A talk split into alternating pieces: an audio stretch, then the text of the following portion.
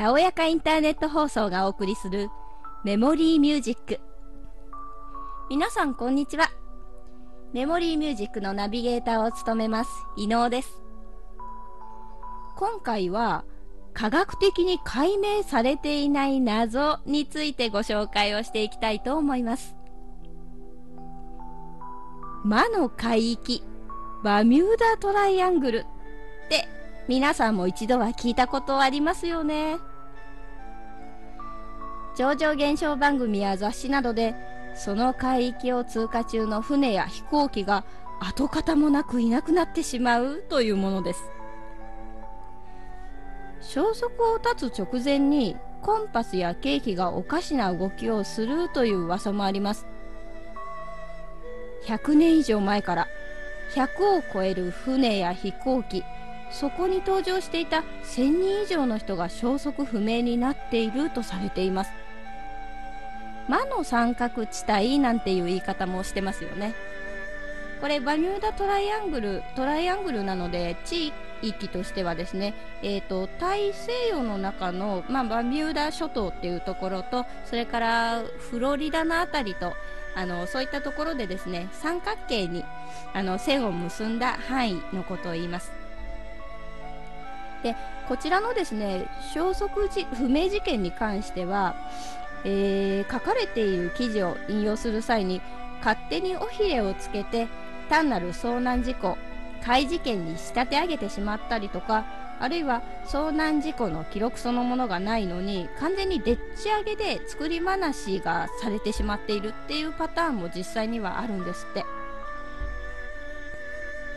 でこのバミューダトライアングルの伝説が広く知られるようになるにつれてさらに不思議なことが起こります。この海域とは全くの関係のないところの大西洋上で発生した転覆事故とか遭難事件あたかもバミューダトライアングルで発生した事件かのように語られるようになったり実際にこの地域で起きた事故をはるかに上回る数の遭難事件が関連づけられるようになっていました。じゃあなぜこの海域の怪事件の現象スポットが当たってしまうようになってしまったのかです。この海域で取り上げられる有名な事件としては1945年の12月に発生したアメリカ海軍のアベンジャー雷撃機5機の消息不明事件が挙げられます。5機一気にいなくなっちゃったんですね。でこの飛行機が5機一気にいなくなっちゃうっていうことが想定外だったことから怪事件まあ日本でいうとたたりみたいなそんな感覚で取り扱われたんだと思われます。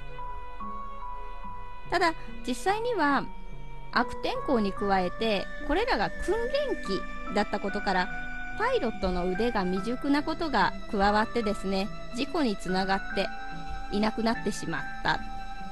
でさらになんですけれどもこちら地形的な要因でですね周辺に目印となるような島や構造物というのがなくて方向感覚を見失いやすいこと。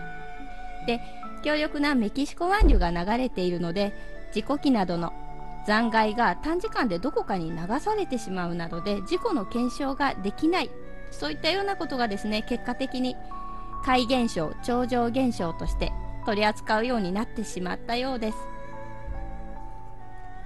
ちなみに現在ではある程度の事件事故に関してはこのバミューダートライアングルの事象科学的には解明されている部分もあるということです。ただ不明のものもまだまだ残っているらしいですよ。どうなってしまったんでしょうね。それではここで曲をご紹介します「かげろう」お聴きください。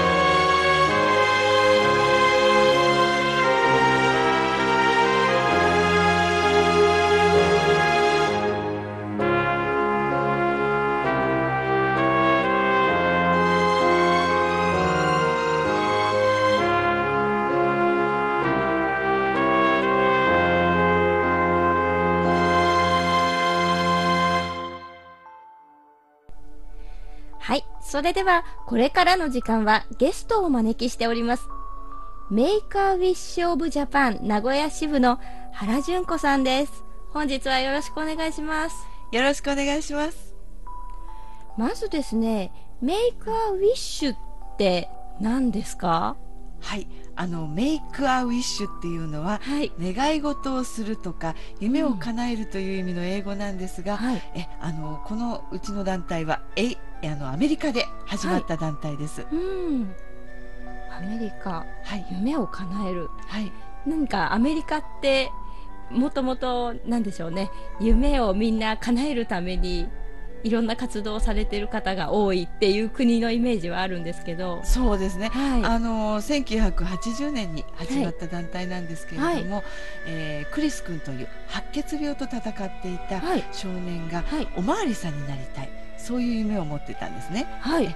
でそれを地元のアリゾナ州の警察官の方たちが夢を叶えてくださってでそこから、えーボランティア団体の活動として世界に広がりました。へえ、はい。最初はそのクリス君がその周りの方たちに身近な方たちにマリさんになりたいんだなりたいんだっていうのを言ってたことに対して周りの方がどんどんこう輪が広がって協力されて、はいその夢が実現したっていうことなんですかなんですそうね。なんです、そえこからボランティア団体が発生したんですね。あのクリス君のように、はいやっぱりあのそういう周りの応援団の方たち、はい。その力を必要としている子どもたちがたくさんいるんじゃないかうんということでクリス君のお母さんですとか、はい。アリゾナ州の警察官の方たちとかがはい。中心になって、はい。それであのボランティア団体として活動がされたんですね。はえーで1980年にはい。始まって、はい。で日本ははい。1992年からなんですけども、はい。現在世界で、えー36カ国で活動がされてます。36カ国、はいすごいですね。そうですね。はい。36カ国私知ってる国を言おうと思っても多分言えないです そうですね。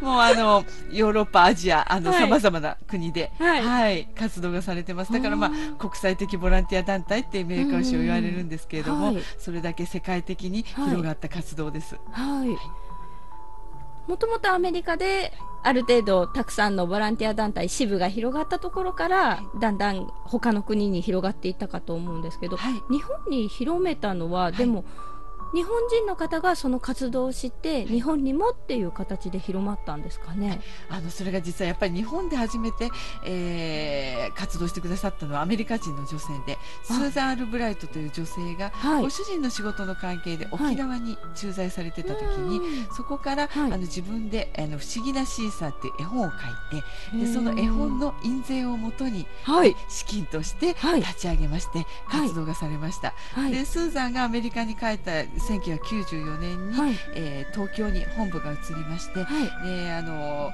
えー今月今年の2月に、えー定年退職したんですけど 大野久子という事務局長が1994年からはい。もう広げていってであうん。の最初は東東京だけで活動していたんですけれども、全国的に広がって、うん。現在は8つの支部がます。だから東京本部とはい。合わせて9カ所で、まあ、はい。全国もうすべて網羅してというか、ああの活動されてます。そねああそれだけ数があればはい。すべ、ての地域を抑えることができそうですもんね。そうですね、あのはい。北から札幌、仙台、静岡、名古屋、うん。北陸、関西、広島、福岡とということで、あの私は名古屋支部の人間なんですけれども、はい。名古屋支部は愛知、三重、岐阜と、い。それからあの信州の方担当させていただいてます。長野とかそういったところまで。南信州の方が多いんですけれども、あそうなんですね、はい。松本とかそのあたりですかね。えあの飯田とかあの辺りですね。飯田とか、あなるほど。えはい。もともと沖縄にあったっていうのが私意外だったんですよ。はい。そういう活動、うん、どうしてもやっぱり、あの、中心地っていうと東京っていう気がしてしまうので、はい。最初にその始められた方のその由来というか、ええ。で、またしかもその沖縄で始められた方が、ご自身のはい本を書いた、はい。入ったお金を元手にボランティアで自分の費用を出して広められたってことなんですよね。そうなんですね。でもあの現在は一般財団法人になってまして、はいでメーカーショブジャパンっていうのはすべてはい個人や企業の方たちの,、あのご寄付で成り立っている団体なんですけれどもう。んスーザンが始めた時っていうのは本当にあの誰も知る方がいらっしゃらなかったので、はいえもうやはり資金を作らなきゃっていうところからで、うんうんスーザンの絵本の印製から始められました。ああなるほど、はい、東京支部に移ったのはその意思がある程度広まってからその意思を引き継いでくださる支部のその東京の本部の方がえ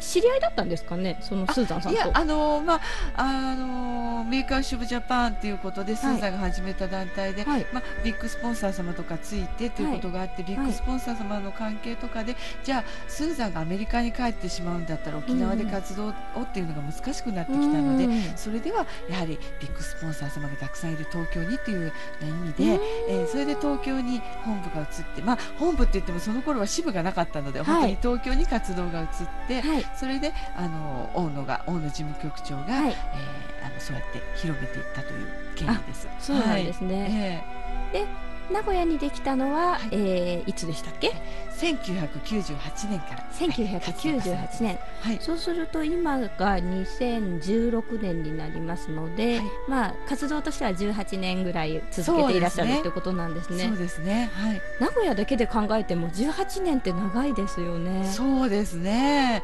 えー本当にそうですね。長いですね。はい。あ かりましたはそうですね。あのさ一番最初に支部が仙台、福岡うんできて、えーその次なんで、まあ支部としては古い方かと思います。あそうなんですね、はいその中でまた関わっていかれてる方ももう20年に近いっていうことなんで、はいたくさんの方がもはい。うこの活動の中でいろいろな触れ合いをされているっていう状況なんでしょうね。そうですね。たくさんの、あのボランティアの方たち、はい。夢の応援団になって、はい。ウィッシュチャイルド、あの本当私たちの活動っていうのは病気と戦う子どもたち、ウィッシュチャイルドの夢を叶えるお手伝いをしているということで、うんうん。もうその一点で活動しているんですけれども、はい、夢の応援団になってくださった方たちがもう本当にたくさんいらっしゃいます。そうなんですね、はい。先ほどからの夢を叶えるというお話があったと思うんですが、あの一番最初の成り立ちとしてはあの白血病のお子さんがということでアメリカのお話だったんですが、は現在日本だとはい。どういった活動、例えば日本全国でもいいですし、はい。あの愛知の方であったお話等でもいいんですが、はい。どんな活動があるのか教えていただけますか？はい、あの私たちメイクアウィッシュオブジャパンメイクアウィッシュっていうのは本当にあのそのゆ難病と戦う子どもたちの夢を叶えるお手伝いをするその一点で活動しているんですね。はい。で一人一人あの夢が違うんですね。はい。で今まで今までとか今でもあの病気と戦う子どもたちを応援しているボランティア団体はたくさんあって、そういうボランティア団体の方たちとも、うん。えあのお付き合いがあったりとかして、はい。時にはあの助けていただいたり、うん。えー情報を得たりということで活動させていただいてるんですね。うんで私たちのメーカー種が違うというところは、はい。えー他のいろいろないい団体ってっていうのは例えば病院に何かプレゼントをするですとか、えーサンタクロースがクリスマスうん。に病院の子どもたちにクリスマスプレゼントをするとか、はい。えーそれからスポーツ選手が、えー病院を慰問するとか、うん。えーいろいろな方たちが病,、えーうしあの病気と戦うお子さんの遊び相手になるとか、はい。そういったいいボランティア団体たくさんあるんですけれども、私たちの場合は、えーウィッシュチャイルド、はい。一人一人の夢を叶えるということで一人一人夢が違って、はい。その一人一人の夢を叶えるというところが、まあ、今までの日本にないコンセプトかなというところです。なるほど。確かにいろんな話、あのマスコミなどで聞く話で言うと、はい。そのサンタクロースの時期になると、はいそういった慰問活動がされたりっていうはい報道はよく聞いたりっていうのはあるんですけれども、はいそれとはまた違って、はい本当にお一人お一人のはいご希望をはい聞いて、それに特化したはい夢を一つ一つ叶えていかれるって、そういった活動をされてるってことですね。はい、そうです。あの一人一人違うんですね。まあ、ただあの大きく分けると5つに分けられるんです。はいえ行きたい、会いたい、なりたい、したい、欲しい。どこどこに行きたい、うん。誰々に会いたい、うん。何々になりたい、はい。何々がしたい、何々が欲しい。うん。5つに分けられます。はい。えまあ、一番多いのが私たち旅行ウィッシュって言ってるんですけれども、はい。どこどこに行きたいっていう夢ですね。あー。えやっぱりその旅行っていうとえはい。すごく遠くへ行きたいとか、はい。海外へ行きたいとか、そういう夢になるんですか？そうですね。あの本当にもうあのいい質問していただいたなと思うんですけど、旅行っていうとはい夢ですかっていうこともよく聞かれるんですね。はい。えーでまああのウィッシュチャイルドはい。っていうのは大体旅行病気してから、えー旅行に行ってないっていうお子さんが多いんですね。はい。で特にあのウィッシュチャイルドが大きい病院に入院しているのでお母さんは病院に付き添ったりファミリーハウスという施設にいたりとかアパート借りてたり、親戚のお家にいたり、ホテルに泊まってたりとかいうことで、うん。他のご兄弟はお父さんが育ててるおじいちゃまおばあちゃまが育ててるおじさんおばさん、うん。あるいはお父さんお母さんのお友達が育ててる。はい。っていうそういう状況なので、はい。20、30、40、50生活しているご家族がほとんどなんですね。はい。だからウィッシュチャイルドが病気になってから家族でお買い物に行ったことがない、はい。旅行に行ったことがないというご家族がほとんどなんですね、はい。なのでもう旅行がしたいというのは大きな夢なんです。ああなるほど、えそうすると単純に旅行でどこか遠くへ行きたいここへ行きたいっていうことよりは、ーはい。家族でみんなで一緒に旅行に行きたい場所は本当に近くでもいいので1泊2日で温泉とかでもいいのではい。みんなで行きたいっていうのがんですね。それが夢になるんですね。はい、もう家族旅行っていうのは大きな夢なんですうね。ん。えでそれとまた、あのー家族旅行って言ったらじゃあはい。お金を貯めていったらいいんじゃないかとかっていうふうに言われるんですけれども、あのーやはりあのウィッシュチャイルドが旅行するっていうのは大変なんです準備が。うん。うんっていうのは、まあ、車椅子を使っているお子さんがほとんど、はい。まあ、体力的に長く歩けないお子さんずっと闘病生活、はい。あの病院の中にいるので、はい。い、きなり外に出ていきなりもう病院の中の廊下を歩けてもさっさ駅の中とかうん。空港を歩けないとお子さんが多いんですね。うんそうするとやっぱりあの車椅子を借りなきゃいけない、あるいははい。ストレッチャーをストレッチャーで外に出なきゃいけない、えーそれからあのずっと病院の中にいる無菌,、無菌状態の中にいるお子さんってい。うのははいやいやはりいきなり外に出ると、うん。免疫力が落ちてるお子さんばっかりですので、はい。えーなるべくえ人の多いところに行かないように。うん。そうは言ってもあのディズニーランドとか行くんですけれども、うん。新幹線乗るにしてもあのやはり、えー個室をで個室っていうと新幹はい。線個室あるんですかってよく言われるんですけれども、はい。あの東海道新幹線なんかだと、は11号車に多目的室っていうのがあるんですね。はいで多目的室を予約させていただくんですけれども、予約っていうのは、はい最低でもはい大きな駅の駅長室に2回足を運ばなきゃいけないんですね。面倒ですね。そうね、まあ面倒なんですね。そうなんです、面倒なんです。はいなので、あのやっぱりずっと長く闘病生活をしているおあのおお母さん、はい。そんなにあのやっぱりそんな時間が取れない、はい。あるいはもう一生懸命他の兄弟を育てるお父さんがそんな、うん。ねお時間取れないんですね、はい。だからやっぱり私たちの応援団の力が必要なんですね。そういった細々した手配もすべてこちらでやられてるってことなんですえね。あの準備、えー資金労力、はい。まあ、可能な限りお手伝いをさせていただいてます。今回はゲストに原さんをお招きしてメイクアウィッシュジャパンの成り立ちについてお送りしました。次回も引き続きお送りしていきます。それでは次回をお楽しみに。